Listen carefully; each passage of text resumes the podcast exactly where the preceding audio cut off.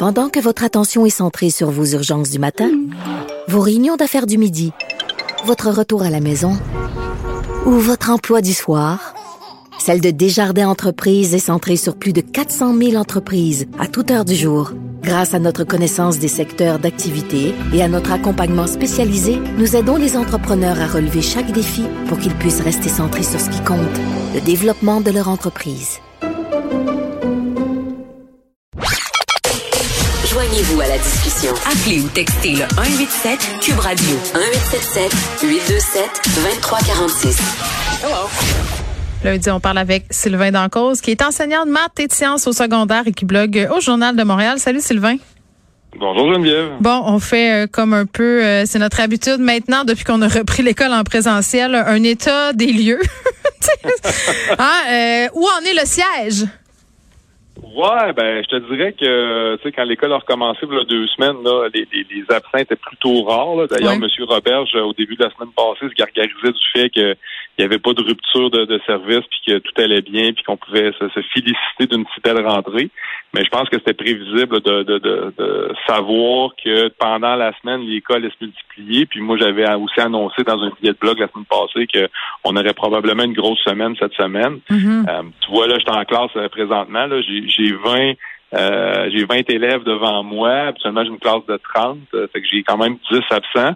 Euh, sur les 10, j'en ai 9 qui sont COVID positifs. Là. Donc, ça te donne une idée.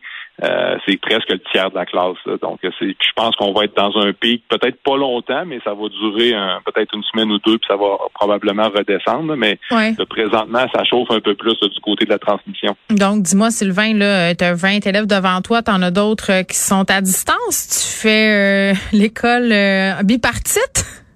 Non, ben chez moi, dans, ce local-là, il n'y a pas de bimodal qui se fait peux, dans le fond, ça, ça m'appartient. Je peux euh, me, me, loguer en bon français sur euh, Google Classroom, un meet, partir un meet avec mes élèves si je veux. Je peux aussi bon, faire du, de l'extra horaire le midi ou euh, en, pédagogique, on avait une pédagogique la semaine passée, ou faire du rattrapage quand ces jeunes-là vont venir le midi. Hmm. Euh, fait que c'est à, notre discrétion, mais non, j'ai pas de système euh, bimodal officiel dans ma classe. Mais c'est parce que les répercussions de ces absences-là, quand, quand on a 10 élèves absents dans un groupe, à un moment donné, il va y avoir une différence dans les acquis, là, ça a un impact. Ouais, ben c'est sûr que ce qui va peut-être nous aider un peu, contrairement à ce qui s'est passé l'an dernier ou, même cet automne, c'est mm. que les absences, c'est cinq jours à compter de la date où est-ce que tu es, positif. Fait que cinq jours, ça va quand même assez vite, je te dirais. Mm. Euh, J'en ai quelques-uns qui sont de retour cette semaine, qui étaient absents la semaine passée. Euh, c'est plus le roulement qui, qui, est plus difficile à suivre, je te dirais, là, mais pour ce qui est de l'absence, c'est pas des absences prolongées. Euh, le cinq jours, je pense, vient nous aider là, par rapport à ça. OK. Puis les fameux bris de service?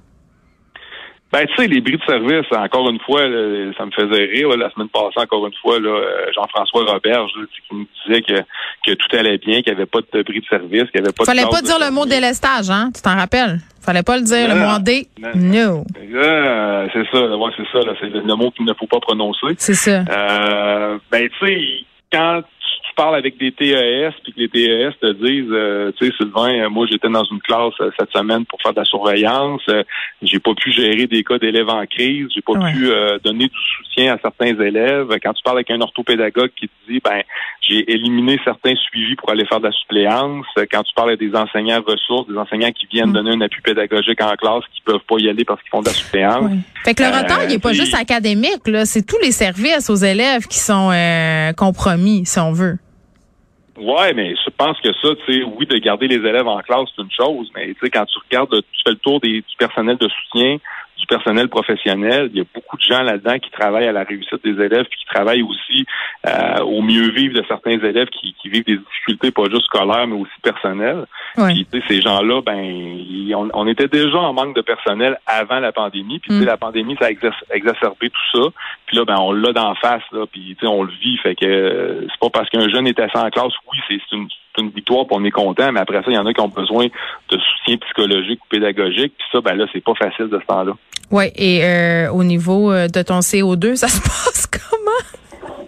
Bah, CO2, ils ont installé les machines la semaine passée. Moi, j'ai vu mes premières machines, mais ils ont fait toujours répéter la, même chanson. Là, euh, il faut que l'appareil se calibre, attendez avant de porter un jugement hâtif. Euh, bon, moi, je suis un gars de science, fait que je, comprends le protocole, là, mais bon, je vois déjà après une semaine qu'il y a des différences significatives entre les locaux de classe que. Ah, pour vrai? Par exemple, donne-nous des exemples. Ben, ouais, j'en ai, là, comme, euh, mettons, je peux me déplacer pendant que je te parle, là, tu sais. Là, j'ai un taux à 1026 présentement. Là. Fait qu'on dit que le seuil confort ne devrait pas dépasser 1000 normalement. Là. OK, mais là, qu'est-ce que tu as fait? Garoche-toi. Ouvre la fenêtre, Sylvain. Qu'est-ce que tu fais? Vite! il fait encore frais. Dis-leur qu'ils mettent leur parka à ces vins-là. Là. Ah ouais? ouais, c'est ça. Moi, ils sont grands. C'est pas comme les petits primaires. Là. Ça peut être un peu moins pire. Là. Mais euh, tu sais, j'ai une classe où ça monte à la semaine passée, à la fin de la semaine, ça montait pas loin de 3000 ppm. Et eh là là. Mais, mais les élèves, comment ils réagissent? Quand... Est-ce qu'ils sont au courant de ces taux-là? Je veux dire, est-ce que tu leur transmets? Non, non, non. Moi, je regarde l'appareil, puis bon, euh, je veux dire, l'appareil, il diagnostique quelque chose après si ça. Si tu ben, vois qu'ils s'endorment toutes, c'est pas parce que t'es plate. c'est ça, exact. Moi, ça me réconforte. Je me dis, bon, enfin, c'est pas blague, mais c'est pas drôle. mais tu sais, la, norme, ce qu'ils ont, ont, sorti, c'est 1500. C'est une moyenne par jour. Fait que tu sais, pour avoir une moyenne de 1500, ben il faut que tu te promènes en haut puis en bas, puis que ça finit qu'après 24 heures, tu es à 1500. Tu sais, fait que la norme est assez acceptable, est assez élevée. Hmm. Mais tu sais, quand tu regardes les chiffres, normalement, pour un, seuil confort, devrait pas dépasser 1000. Fait que, tu sais, la norme de 1500 qu'on a mis, qui est une moyenne, ben, tu sais, ça vient jouer dans dans les possibilités. quand tu joues avec les normes, tu peux faire à peu près n'importe quoi avec les chiffres. Là. Mm. Fait que euh, même si ça monte à 3000, tu me fais dire après, ouais, mais ta moyenne, c'était 1300, t'es correct. Là, fait que je, je sais pas ce qu'on va faire avec ça. Puis une fois que le diagnostic sera posé, ben, toi, tu, qu'on a pour le, encore pour le restant de l'année. Puis là, après ça, ben, s'il y a des correctifs à apporter. après, c'est la fin de ben, l'année. Fait que le ministre Robert, je peux retourner en vacances puis rien faire de l'été, comme il a fait cet été puis l'été d'avant. oh, c'est moi qui le dis, c'est pas toi.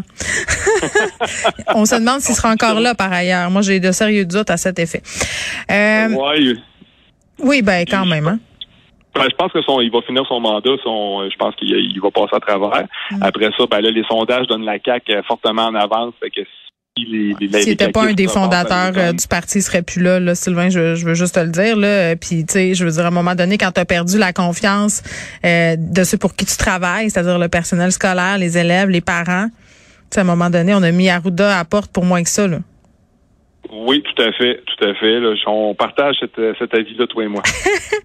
euh, un bref mot sur les commissions scolaires anglophones qui euh, sont capables de dire tout ce que plusieurs pensent tout bas. Explique-nous ça. Ouais, ben tu sais, avec la loi 40, la fameuse loi 40, on a changé un peu les, la, mode de procédure dans les commissions scolaires qui sont devenues des centres de services scolaires. Mm-hmm. Euh, maintenant, il y a des conseils d'administration, puis le seul porte-parole autorisé du conseil d'administration, c'est le directeur général. Euh, les anglophones, eux autres, ont gardé l'ancienne structure de commission scolaire. ils contestent encore la loi 40, en fait. Euh, puis là, ben, on a un, président de commission scolaire, puis on a vu dans, dans un quotidien là, régional euh, le président de la commission scolaire Eastern Township qui, qui a fait une sortie, puis tu verrais pas ça du côté francophone, parce que les DG relèvent directement du ministère, tu sais, fait qu'il y a pas... C'est qu'il y a plus d'indépendance du côté anglo, c'est ce que tu dis? Exactement, exactement. Tu sais, puis là, euh, je veux dire, le monsieur qui est le président de la commission scolaire, il n'allait pas de main morte. Tu verras pas un, DG d'une commission scolaire francophone aller dire ça dans un dans un média, quel qu'il soit.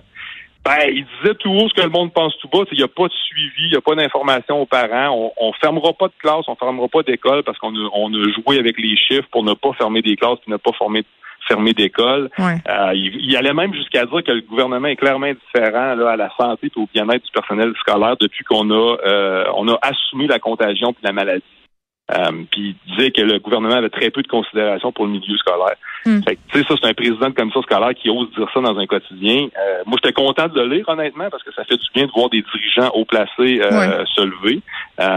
mais tu sais, je veux c'est là que tu vois la grosse différence entre les anglos et les franco là, par rapport à la gestion administrative. Mais tu vois, j'avais Catherine Beauvais-Saint-Pierre la semaine dernière, euh, Sylvain de l'Alliance des profs de Montréal, qui me disait un peu, euh, qui, qui, dénonçait, bon, peut-être pas aussi euh, de façon virulente, là, mais qui disait, tu sais, à un moment donné, il faudra un peu de transparence au niveau du gouvernement, là, de dire, on a rouvert les écoles, c'est pas optimal, mais il faut que les gens puissent aller travailler. Tu sais, cette idée que l'école, dans le fond, c'est un parking pour les enfants, c'est comme ça qu'on se sent un peu en ce moment, finalement.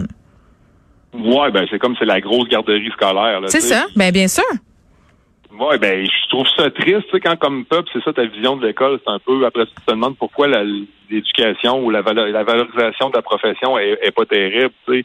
C'est sûr que quand tu vois ton système scolaire de cette façon-là, ou que tu véhicules cette image-là, mm. euh, ça, ça aide pas personne. Tu sais, fait que oui, c'est un peu c'est un peu décevant d'entendre ce, genre de choses. Puis quand j'entends Jean-François Robert dire qu'on a besoin de nouveaux profs, euh, puis qu'on va mettre euh, l'épaule à la roue là, pour que les gens s'inscrivent euh, pour aller faire leur formation, qu'il y aura des trucs accélérés, je le sais pas là. Sylvain, toi, si c'était à refaire là, je sais que tu es devant tes élèves puis que t'aimes ton métier là, c'est pas ça la question là.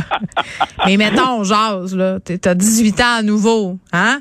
18-19 ans, faut que tu fasses des choix là. Tu t'en vas-tu en éducation, sachant ce que tu sais aujourd'hui? Ben, c'est une excellente question. Là, je te oh, que je te mets dans une position délicate. Il patine, mesdames et messieurs. Ouais, puis je patine bien, je te dirais. C'est très bon. mais euh, non, mais sérieusement, c'est un super job. Mais tu sais, je pense qu'il y a beaucoup de travail à faire. Puis le travail, il fait pas. Puis une valorisation. Il y avait encore un éditorial dans la presse la semaine passée à ce sujet-là. Sur la valorisation de la profession. Puis la valorisation de l'éducation tout court, tu sais. Mais la CAQ qui dit là, que l'éducation, c'est au centre de, de, son, de son gouvernement.